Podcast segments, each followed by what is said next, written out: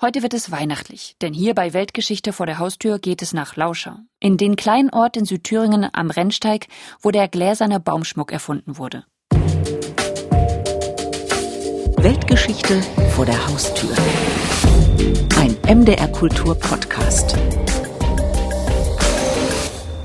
So, und jetzt nochmal Hallo von mir. Ich bin Pia Uffelmann und Sie hören den Podcast, in dem wir alle zwei Wochen Geschichten aus Sachsen, Sachsen-Anhalt und Thüringen erzählen. Und zwar solche, wo die Weltgeschichte ihre Spuren hier in Mitteldeutschland hinterlassen hat.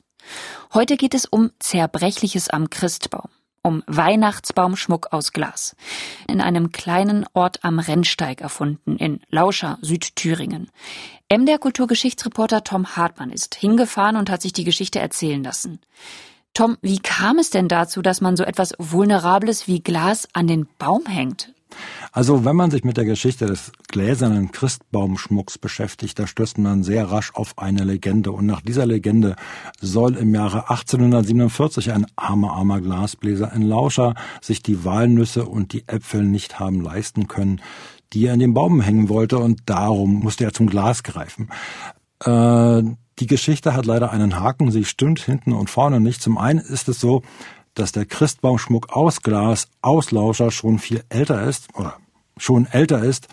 Und was die Äpfel angeht, da sagt Jürgen Müller-Blech, das ist der Vorsitzende des Heimat- und Geschichtsvereins in Lauscher, Folgendes. Frische Äpfel und so war wahrscheinlich zu dieser Zeit damals nicht denkbar. Erstens ist sehr wenig gewachsen und das, was da war, wurde dann im Spätsommer, Herbst verspeist.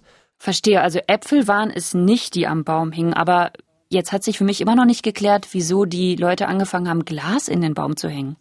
Ja, das hängt natürlich auch mit der Geschichte von Lauscher zusammen, denn Lauscher ist auf Glas gegründet. Die Geschichte von Lauscher und das Glas gehören einfach zusammen. So muss man das sehen. Und so entsteht dann auch der Christbaumschmuck. Das gibt's aber jetzt erst im Feature, nachher. Und äh, bis dahin müssen wir noch ein bisschen warten. Nun ist natürlich meine Frage, wenn wir ja schon beim Thema Christbaumschmuck sind, wie sieht's denn an deinem Weihnachtsbaum aus? Also das Allerwichtigste für mich sind echte Kerzen. Weil wenn man die anmacht, da entsteht dann immer wirklich so eine gemütliche Stimmung. Die werden am 24. angemacht und dann nochmal am 25. und so weiter. Und ansonsten kommen da so kleine Holzfiguren an den Baum, irgendwie so Kinder, die Schlitten fahren oder so, Strohsterne oder Kugeln aus Styropor mit Stoff überzogen. Die hat meine Oma mal vor Jahren gebastelt und die sind garantiert unkaputtbar. Ich muss sagen, ich finde das immer noch mutig, den Baum mit Glas zu schmücken. Das ist ja eigentlich ratzfatz kaputt. Hm, naja, also ich habe früher schon mit Glasbaumkugeln äh, hantiert. Also das hat muss sagen früher, weil tatsächlich ist es so, dass ich heutzutage gar keinen Weihnachtsbaum mehr habe, was damit zu tun hat, dass ich zu Heiligabend zu meiner Schwester fahre oder zu meiner Freundin. Das ist dann nicht immer gleich. Und ähm, deswegen stelle ich mir gar keinen Weihnachtsbaum erst hin. Früher allerdings war es so, dass wir tatsächlich unseren Weihnachtsbaum mit echten Kerzen auch geschmückt haben, also nicht mit diesen Elektrokabel Kerzen, richtigen Kugeln, bunten Kugeln meistens und auch eine Weihnachtsbaumspitze. Und natürlich hatten wir auch einen Weihnachtsbaumständer, aber das ist ja ein anderes Thema. Wie heute noch in Lauscher die Tradition des gläsernen Christbaumschmucks hochgehalten wird und wie das Aussehen des Christbaums sich von damals zu heute verändert hat, das hören Sie jetzt im Feature von Tom Hartmann, wie immer gesprochen von Conny Wolter.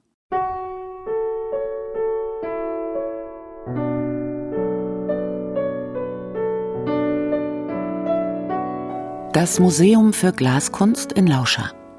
Darin eine Vitrine. Darin historischer Weihnachtsbaumschmuck, angefertigt um 1860. Die Kugeln reizvoll und überraschend. Wegen ihrer Größe, oder ausnahmsweise wollen wir das einmal so ausdrücken, wegen ihrer Kleine. Die waren in Nussgröße und etwas größer, weil man noch nicht so große Kugeln blasen konnte. Und die Verzierung, die Dekoration kam dann dadurch zustande, dass man inwendig in die Kugeln Blei hinein hat laufen lassen, aber so, dass es halt streifig gelaufen ist. Und wenn das Blei dann trocken war, hat man die Kugeln dann nochmal mit verschiedenen Wachsen, also flüssigem Wachs gefüllt. Entweder gelb, rot oder grün. Am Ende waren die zweifarbig schön silbrig und bunt dazu für den Weihnachtsbaum. Erläutert Anja Völsche. Sie lenkt die Geschicke des Glasmuseums, in dem man sich das ganze Jahr in Weihnachtsstimmung versetzen kann. Und in dem einen schon mal angesichts des gläsernen Christbaumschmucks ganz unchristlich egoistische Gedanken befallen. Das eine oder andere Stück hätte man schon selber gern. Zu sammeln, zu dokumentieren, dann zu vermitteln natürlich, auszustellen, zu präsentieren. Das sind die Aufgaben des Museums. Wir haben Glas von über 400 Jahren bei uns im Bestand. Ja, und circa so 15.000 Objekte und ein Drittel davon können Sie hier in den Ausstellungsräumen sehen.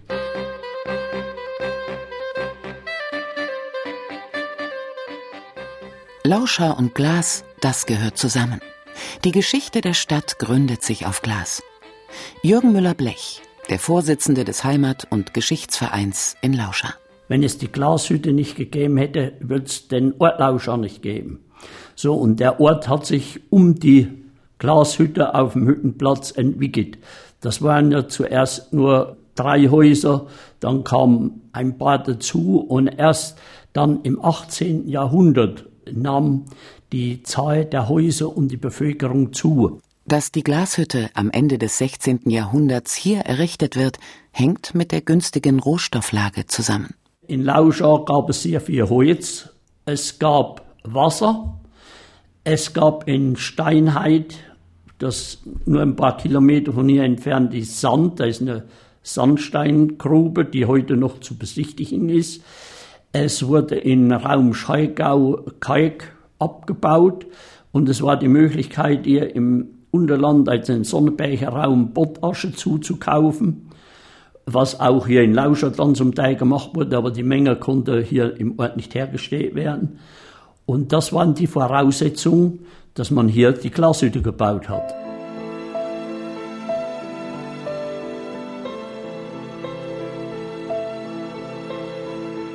Mitte des 18. Jahrhunderts entwickelt sich in Lauscha die Glasperlenherstellung, ein wichtiger Schritt auf dem Weg zur Weihnachtsbaumkugel.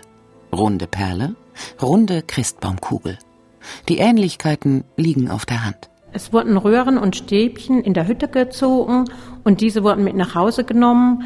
Der Glasbläser hat sich dann einen kleinen Tisch hingestellt, seine Öllampe und hat dann an diesem Tisch versucht, die kleinen Röhren warm zu machen und daraus kleine Perlen zu blasen. Diese Perlen wurden dann erst verspiegelt, dann geschnitten und halt zu Perlenketten oder verschiedenen anderen Sachen aufgewedelt. Diese gläserne Heimarbeit wird in der Familie aufgeteilt. Anja Völsche. Die Männer, die haben die Arbeit an der Lampe gemacht. Heutzutage ist es der Gasbrenner. Früher hatte man ja kein Gas in Lauscher im 18. Jahrhundert. Und an diesen Öllampen, daher der Begriff Lampenarbeit, wurden halt diese Röhrchen dann heiß gemacht und geblasen. Und das war die Arbeit der Männer und die Frauen waren für die Veredelung zuständig, was nicht ganz gesund war, weil diese Perlen wurden teilweise mit Bleizinnlegierung verspiegelt. Was verspiegelt konkret bedeutet? Verspiegelt heißt, dass das Glas von innen mit einer Flüssigkeit gefüllt wurde, diese Flüssigkeit dann sich innen abgesetzt hat und die Perlen dann natürlich schön geglänzt und geleuchtet haben. Es waren links und rechts von den Perlensträngen nochmal kleine Spieße dran, also Glasröhrchen und da wurde diese Flüssigkeit dann mit den Mund teilweise hineingezogen. Also nicht bis zum Mund, aber halt über den Mund dann in die Perle gezogen.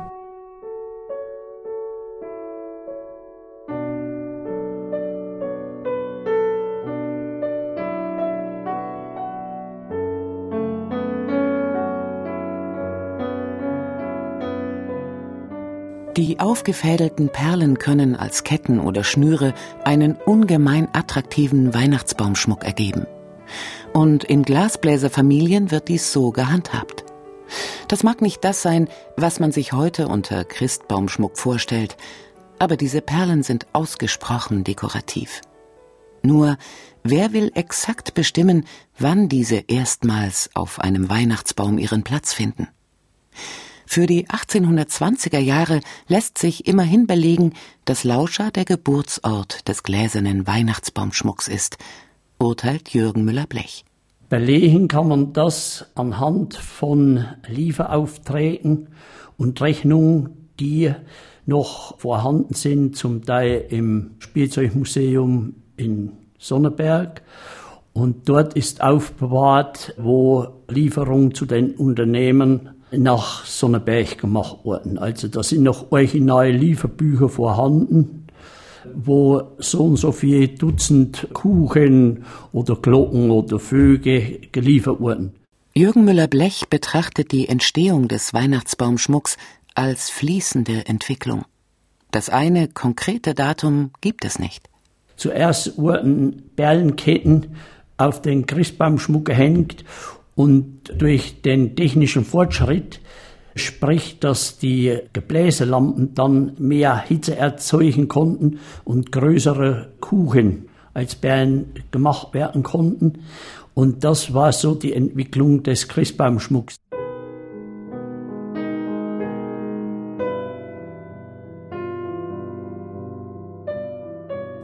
Wie aber entsteht so eine Kugel? Wie funktioniert das Glasblasen überhaupt? Anja Völsche, selbst Glasbläsermeisterin.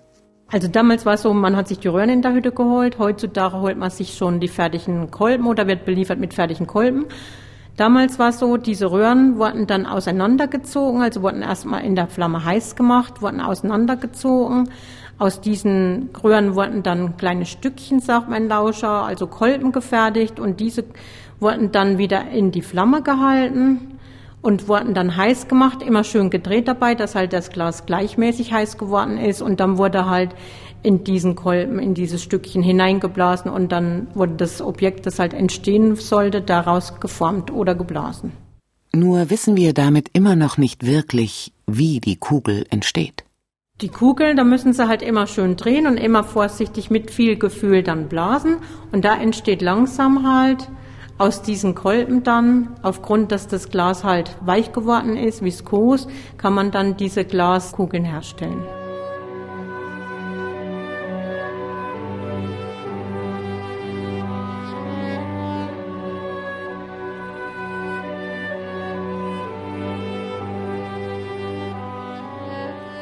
Schon im 19. Jahrhundert erwirbt sich Weihnachtsschmuck aus Lauscha weltweit einen guten Ruf.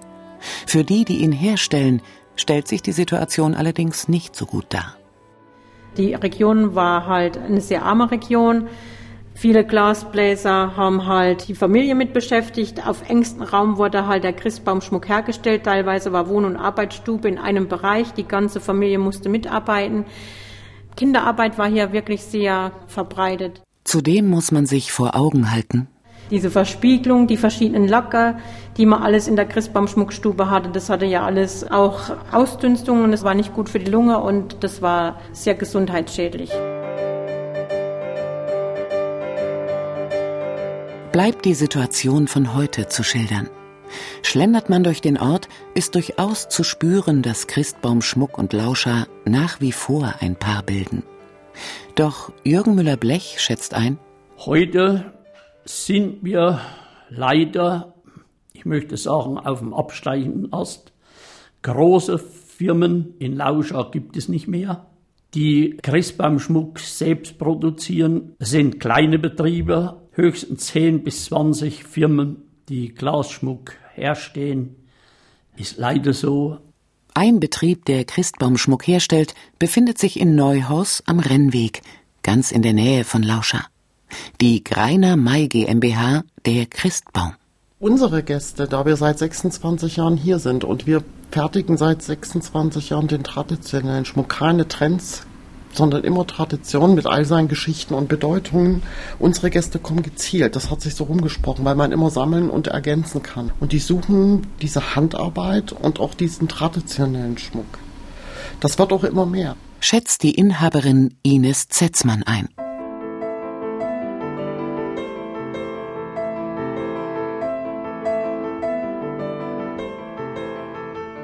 Welche Arbeit traditioneller Schmuck mit sich bringt, illustriert Bettina Winkler. Hier wird das Objekt noch handbemalt. Dieses Dekor wird von Anfang bis zum Ende nur von mir dekoriert.